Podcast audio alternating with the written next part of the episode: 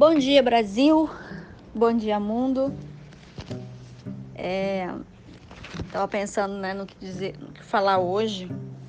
A gente está passando por grandes transformações, né, grandes tensões, tanto no Brasil como no mundo.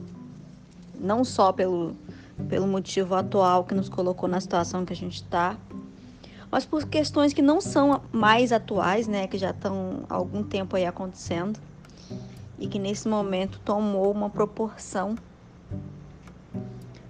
que a gente pode dizer que é maior, mas a verdade é que agora as coisas estão aparecendo, né? E a gente tem a oportunidade de observar como é que a gente se comporta, tanto quando as coisas acontecem, tanto como como é que a gente contribui, né, e colabora com esse tipo de cenário. E é por isso que hoje eu quero falar do ego, né? Quero falar dessa sociedade egóica, toda a nossa sociedade ela é construída através do nosso ego. O que, que significa isso? Como assim? Nem tenho tanto ego assim, né? Que é como a gente pensa. Mas o ego, né? E assim, não é o meu ego, não é o seu ego. É o ego coletivo, né? Na verdade, a gente. Quando a gente. O ego impõe que quando eu critico e condeno o outro, eu me, eu me sinto maior, eu me sinto superior ao outro, né? Você pode observar que a nossa construção social, historicamente, ela foi feita com base nisso, com base na crítica, na condenação e na posição de superior de alguém, de alguma raça, de algum gênero, de algum estereótipo. E não vou entrar nisso, mas sempre quando a gente precisa de algo para validar, né, essa, essa nossa posição de superioridade, a gente busca naquilo onde as pessoas estão assentadas. A religião já foi muito usada para validar esse tipo de coisa. Não vou entrar nessa questão. Eu estou falando do ego, e, e o que eu quero dizer sobre isso, né? É como é que o, como é que o nosso ego se comporta e por que, que isso é tão importante para ele? Quando você observa, e eu não estou falando de observar as outras pessoas, eu estou falando de observar a si mesmo, né? A gente está sempre reagindo ao nosso ego, porque o que o meu ego me manda fazer, eu faço e a gente também reage ao ego do outro. É por isso que a gente tem muitos conflitos. E eu não estou nem falando de conflitos de, de guerras, é, de coisas nesse sentido, né? Porque isso é meio que um extremo coletivo. Você pode observar seus próprios conflitos particulares. Quando você, por exemplo, vê alguém se manifestando, você olha para aquilo de forma vidrada buscando alguma coisa inconsistente ou incoerente para você pontuar. Consegue, consegue perceber isso? Que a nossa, nossa vontade, né, é fazer aflorar a insanidade do outro. Porque quando eu afloro a, a, o desconhecimento, a ignorância, né, a, a falta de compreensão, talvez, do outro, o meu ego me diz que eu estou fortalecendo a minha. Então é, é sempre essa, a gente está sempre nessa, nessa, nesse jogo de criticar e condenar o outro para eu me sentir superior, porque eu estou alimentando meu ego. E a gente está alimentando nosso ego há muito tempo. E é por isso que a nossa sociedade chegou nesse ponto que a gente está agora.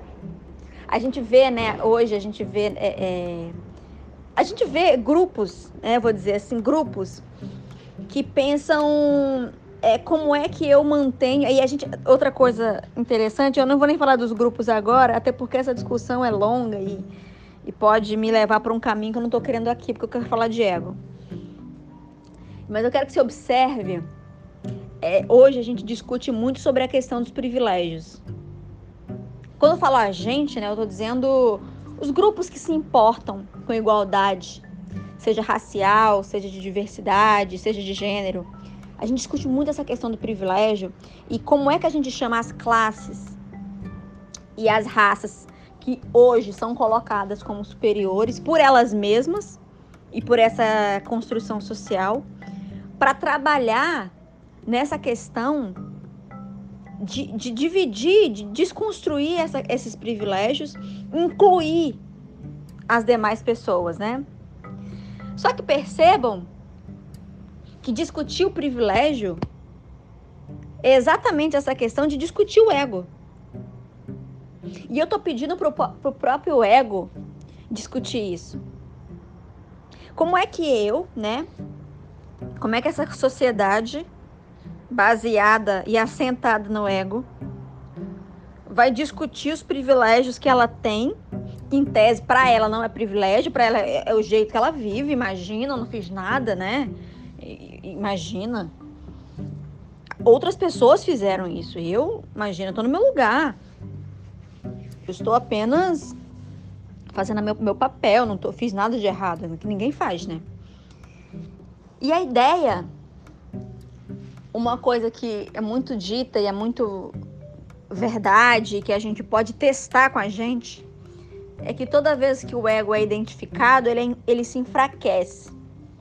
E como é que a gente quer enfraquecer o ego, né? A nossa, nossa ideia inicial, a gente acredita muito que a educação faz isso, né? Tipo, quando você aponta, quando você diz, quando você educa o privilégio do ego delas, elas vão internalizar esse sentimento, vão compreender suas posições e a partir disso vão mudar o comportamento, né? E a gente vai ter uma sociedade mais equilibrada. Só que tem efeito inverso, porque quando você faz isso, a outra parte enxerga um afrontamento, um conflito. Enxerga aquela ideia de que ela está sendo condenada, está sendo julgada. E se ela está sendo julgada e condenada, ela também vai julgar e condenar para que você se sinta inferior e ela volte a ser superior. Aí você percebendo aquela, aquela posição, você também eleva, se eleva para se tornar superior. E a gente entra num conflito é, um, cíclico, né? Um, joga para lá, vai jogando, as bolas vão passando de mão e a gente não chega no lugar onde a gente quer chegar. Já se perguntou por que existem tantos conflitos se na tese todos nós queremos paz?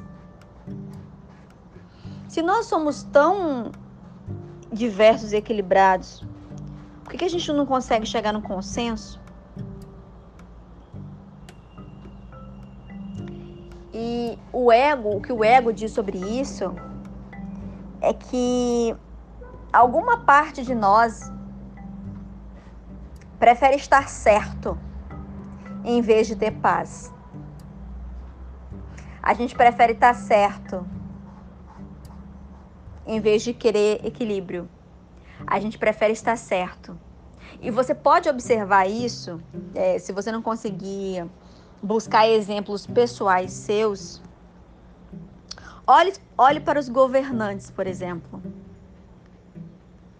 Porque os governantes, as grandes pessoas, os grandes executivos, é, as pessoas que a gente admira, eles são seres humanos também, assim, eles não estão alheios né, às, às forças do ego. E o ego se manifesta em todas as pessoas.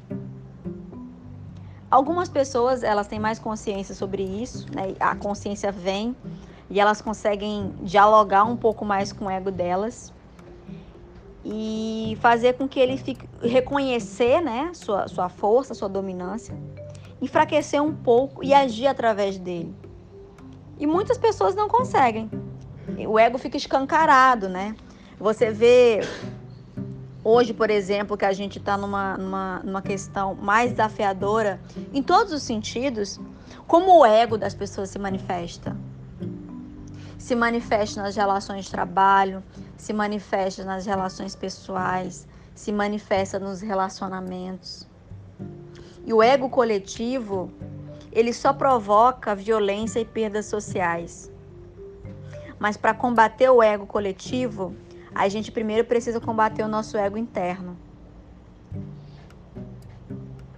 A gente precisa primeiro acreditar e internalizar que tudo que a gente vê e tudo que a gente entende e compreende é o nosso ponto de vista. E que assim como esse, existem outros 7 bilhões de pontos de vista.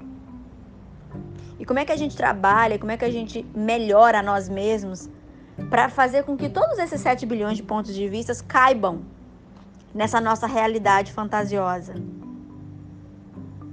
É assim que os conflitos vão deixar de existir. Porque enquanto a gente é, se assentar nos nossos privilégios e ficar aqui defendendo isso, e, e excluindo grupos, excluindo pessoas, a nossa sociedade vai viver em conflito. Uma coisa também importante é para a gente não confundir o ego das pessoas com a identidade delas.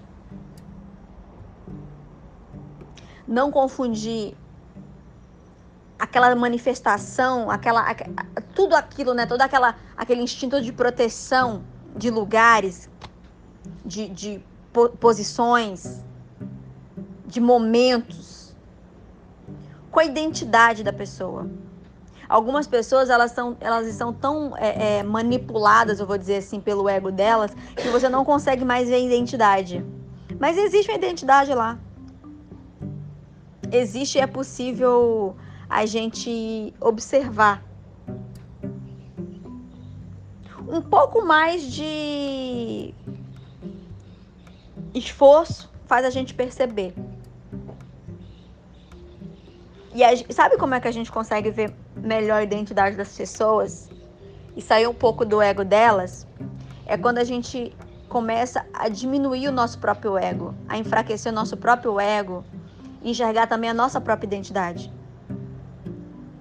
Porque por baixo de tudo isso, existe uma, uma essência, existe uma coisa que nos une como seres humanos. Mas a gente ainda não está pronto para essa discussão. A gente precisa melhorar um pouquinho para discutir essa questão de seres humanos. A gente ainda está um pouco antes disso, que é, que é o momento de discutir o lugar de resgatar os lugares, né? De cada um. E uma observação que eu queria deixar aqui para o final é que sempre que você se sentir superior ou inferior a alguém, é o seu ego que está agindo, não é você. Sempre que você se sentir superior ou inferior a alguém, então você observa seus posicionamentos, você observa seus relacionamentos, você observa suas relações com qualquer pessoa, com qualquer questão. Se existe uma dicotomia ou uma comparação entre maior e menor, pequeno ou grande, mais ou menos, é o seu ego que está ali, não é você. Então a ideia é você descobrir nesse mesmo bolo como é que você enfraquece um pouco o seu ego e te traz à tona, traz a sua identidade à tona. Eu acredito que pouco a pouco, com a ação individual de cada um, no enfraquecimento do seu ego, a gente vai chegar a uma sociedade mais inclusiva. Não só isso, Óbvio que todas as outras coisas que todas as outras pessoas estão fazendo é importante, relevante cabe nisso. Mas o que eu posso contribuir é nessa questão de, da observação do ego, no entendimento de como isso é nocivo e como isso não é o que nós somos. E aos poucos a gente chega lá. Pode ser mais rápido, óbvio. Mas é que para algumas pessoas isso não é interessante. E a gente não, não, não consegue ir lá e impor isso para elas, porque isso é exatamente o contrário do que a gente está fazendo. Impor isso também é uma questão do ego. É uma coisa de descoberta interna. E só se descobre internamente quem está pronto para isso. Então é isso. Espero que vocês reflitam sobre isso. Espero também que isso não seja pesado a gente já tem coisas, outras coisas pesadas para a gente conversar, entender. Todos fiquem bem e que a cada dia nossa sociedade seja mais inclusiva, que a cada dia todos nós caibamos nela. Um abraço e até a próxima.